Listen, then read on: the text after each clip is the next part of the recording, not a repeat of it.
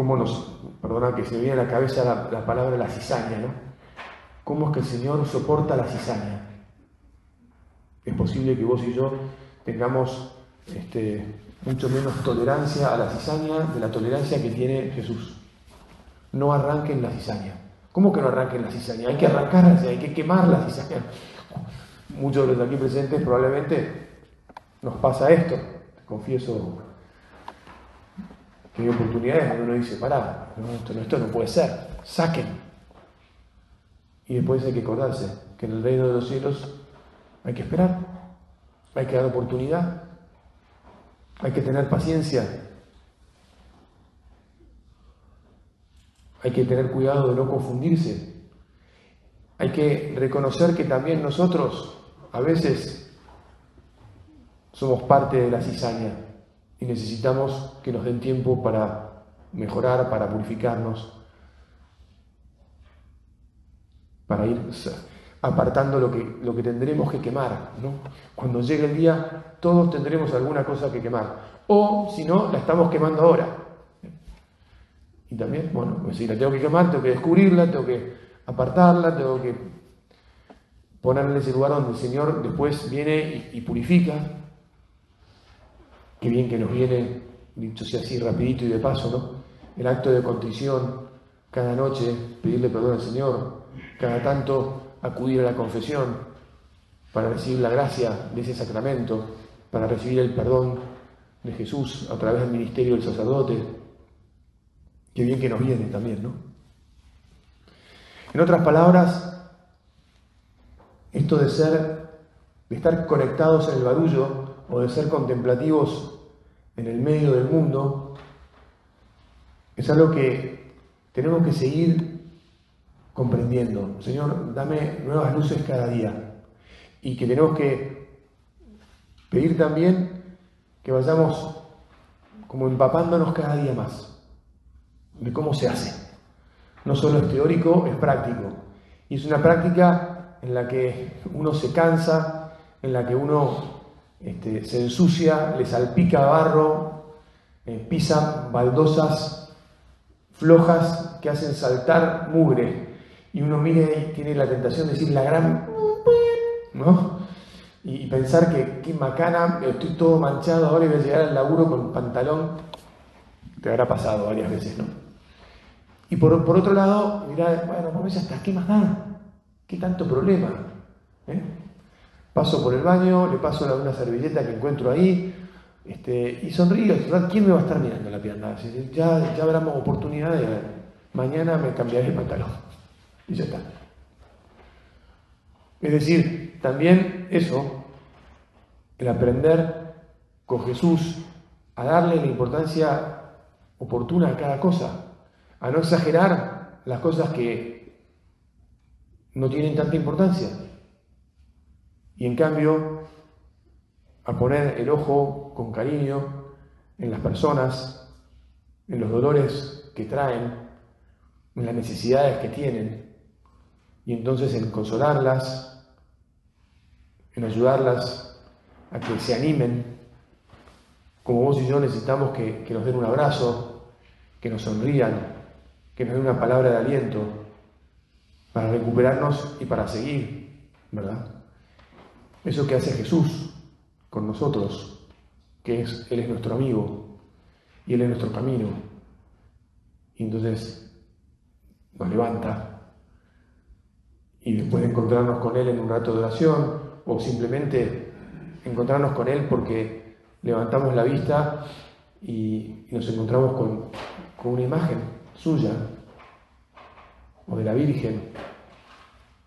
O como recomendaba San José María, metemos la mano en el bolsillo y tocamos un crucifijo que tenemos ahí y decimos, bueno, muy bien, esto me fue mal, pero a Jesús también le fue mal en la cruz. Y el Señor ya nos recupera el ánimo y salimos contentos, seguimos adelante. En otras palabras, vivimos una vida práctica de fe. Ganamos con el oxígeno de la esperanza de que toda, tenemos una nueva oportunidad a continuación y que podremos amar. Y así vamos. seguimos en una batalla de fidelidad. Esta mañana también te hablaba de las cartas eh, que nos ha escrito don Fernando, el padre. Una de las cartas es sobre la fidelidad. La fidelidad no supone la impecabilidad. Atenti, ¿no?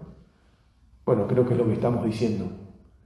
Pero a veces uno piensa que ser fiel significa estar como eh, en pausa, ¿viste? Y todo, el mejor momento es este, clac, poné pausa y déjalo ahí.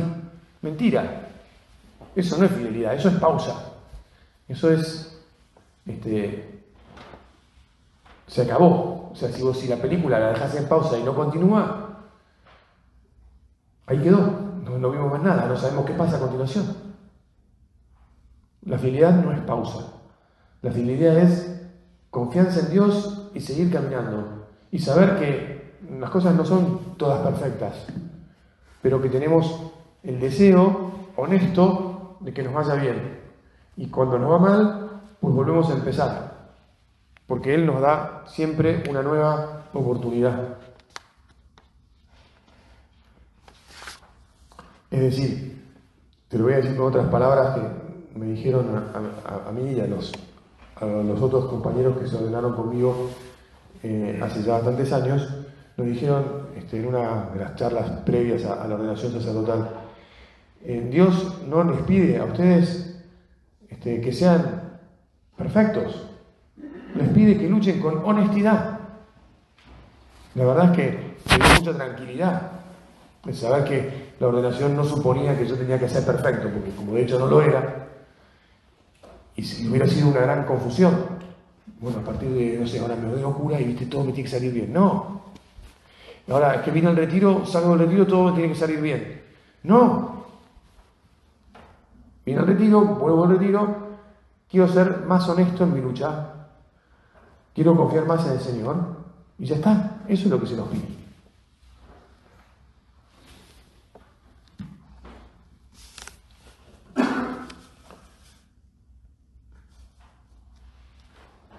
En esta carta este, sobre la fidelidad, pensaba leer algunos pequeños párrafos. Dice el Padre, procuremos, como San José María, amar al mundo apasionadamente, pues es el ámbito de nuestro encuentro con Dios y el camino hacia la vida eterna. Un amor que excluye la mundanidad. Somos del mundo, pero no queremos ser mundanos. Y acá también esto está bueno que lo leamos porque lo, decimos, lo dijimos más temprano, pero por ejemplo, viviendo el espíritu y la realidad práctica de la pobreza. Vivimos en un mundo que nos hace confiar mucho en las cosas materiales y en nuestras seguridades humanas.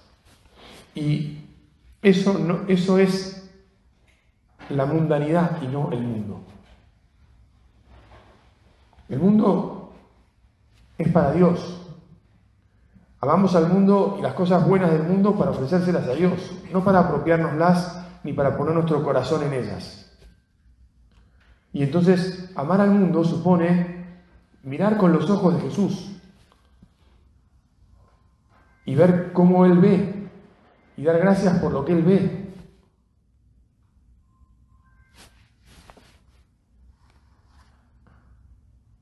El testimonio de vidas sobrias y austeras es, hoy y siempre, una manera de ser sal y luz en este mundo que hemos de transformar con el amor de Cristo. Vidas sobrias y austeras. Personas que, que, son, que seamos conscientes que lo, que lo que cuidamos y lo que no malgastamos, entonces después se lo podemos dar a otros, lo podemos compartir, lo podemos usar para ayudar, para educar, para sacar de la indigencia real o cultural a las personas. Bueno, muy bien. Un poco más adelante, también recordaba el, padre en esta carta que no se nos piden habitualmente cosas muy grandes, sino que la lucha eh, por estar conectados a Él y por mejorar cada día nuestras vidas y la sociedad en la que vivimos está en lo pequeño. La propia experiencia personal nos muestra que esta fidelidad en lo poco no es poquedad. Al contrario, la perseverancia en las cosas pequeñas por amor es egoísmo. El egoísmo cristiano no está en, que vamos vayamos a tomar nosotros tremendas decisiones importantísimas, no sé, cada semana o, o cada mes, ni siquiera. Sino que está en que tomamos muchas pequeñas decisiones por amor, maravillosas cada día, en las que nos vencemos a nosotros y vencemos nuestro egoísmo y sonreímos y servimos y nos entregamos y así vamos construyendo una realidad de amor en nuestra vida y en, las que la, en la vida de los que la comparten.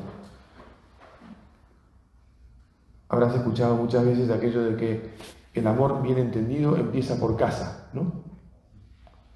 El amor bien entendido, a mí esto me lo machacaron desde que era chiquitito, el amor bien entendido empieza por casa. O sea, no, portate bien, en definitiva. Obedece, colaborá, no pelees a tus hermanos, estudiá, sacate buenas, las notas, las mejores notas que puedas. De chiquito no sé, bueno, por lo menos a mí me fueron enseñando así. Y qué bien, ¿no? Las cosas pequeñas, el amor, ese egoísmo es el que Dios espera de nosotros.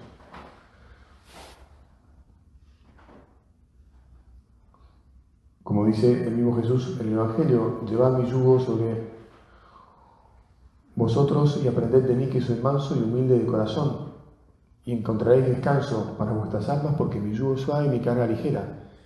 Cuando nos, nos aceptamos las cosas de todos los días, esas que el Señor nos propone, nos vamos a dar cuenta que sí, que podemos acudir ahí porque el Señor está con nosotros y que eso es, a nuestra medida. Y entonces vamos transformando la porción que el Señor nos ofrece. La transformamos en cielo, la transformamos en paz, la transformamos en alegría. Ponemos nuestro corazón, vamos haciendo el bien, paso a paso, en el medio de el ruido, en el medio de los gritos, en el medio de las exigencias. Basta pensar, ¿no? Bueno, no es solamente pensar, pero si entendemos esta palabra pensar como conectar conmigo, nos dice Jesús, ¿no? Conectá. Conectá y en vez de enojarte, sonreí.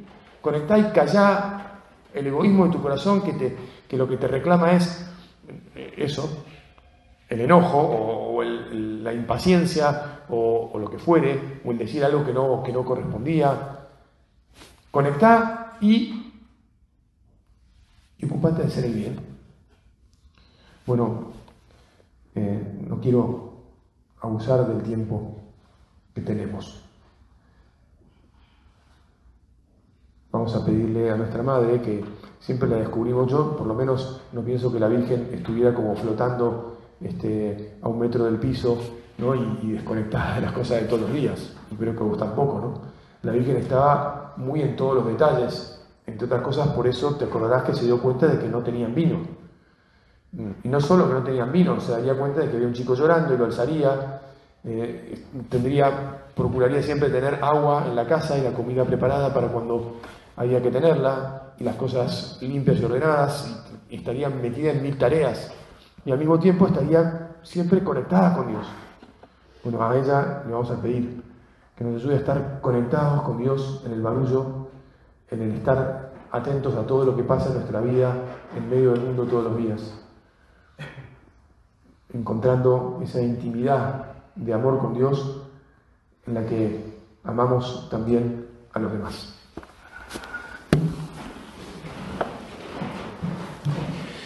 Te doy gracias, Dios mío, por los buenos propósitos, afectos e inspiraciones que me has comunicado en esta meditación.